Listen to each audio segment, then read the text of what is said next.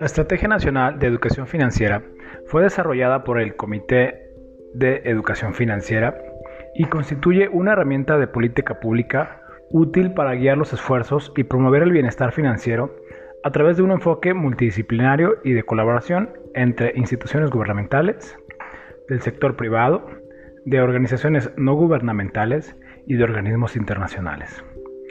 Hola, ¿qué tal? Eh, buen día, espero te encuentres muy bien.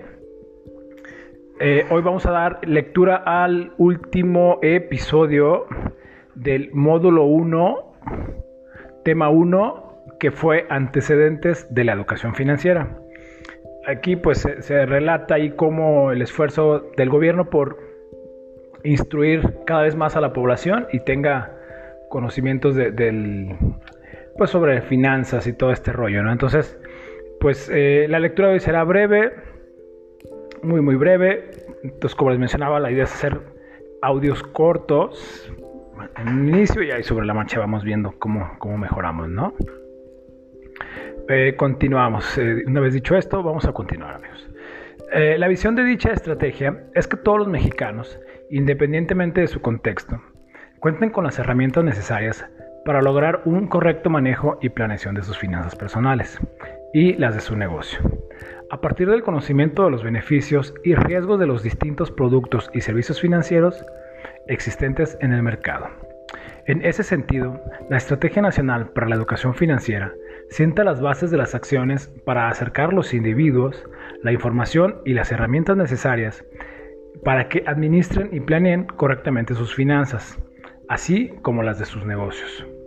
Además, es necesario trabajar en la conectividad e infraestructura financiera así como en disminuir la desconfianza de la población hacia el sistema financiero.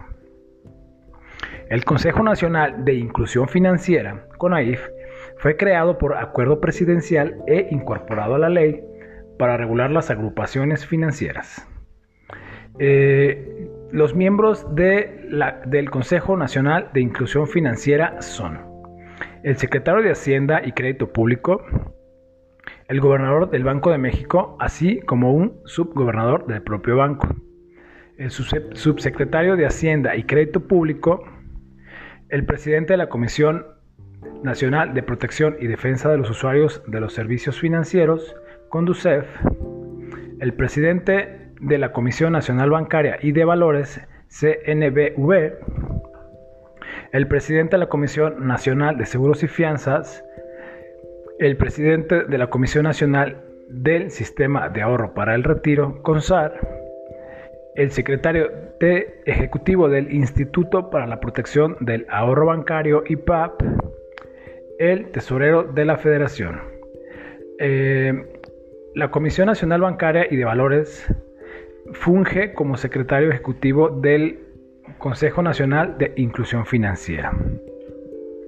Pues bueno amigos, eh, aquí terminamos la lectura del, tema 1 del módulo 1. Espero sobre la marcha ir mejorando eh, pues todo el tema este que implica estar eh, platicando, modulación, tono, en fin, estos temas, ¿no? Entonces, pues agradezco el apoyo, agradezco el acompañamiento y pues eh, eh, la intención, como les mencionaba, de, estos, de estos audios, de este podcast, pues es estar en contacto con ustedes también por este medio y pues adquirir conocimiento y poder compartírselos en estos temas tan relevantes de hoy en día que como sabemos pues ¿no? Vienen a sumar a nuestra a nuestra pues a nuestro conocimiento general. Entonces, pues muchas gracias. Un gusto poder compartir contigo este, este audio final del, tema sobre antecedentes de la educación financiera. Cuídate mucho, un abrazo y seguimos en un próximo capítulo. Hasta luego.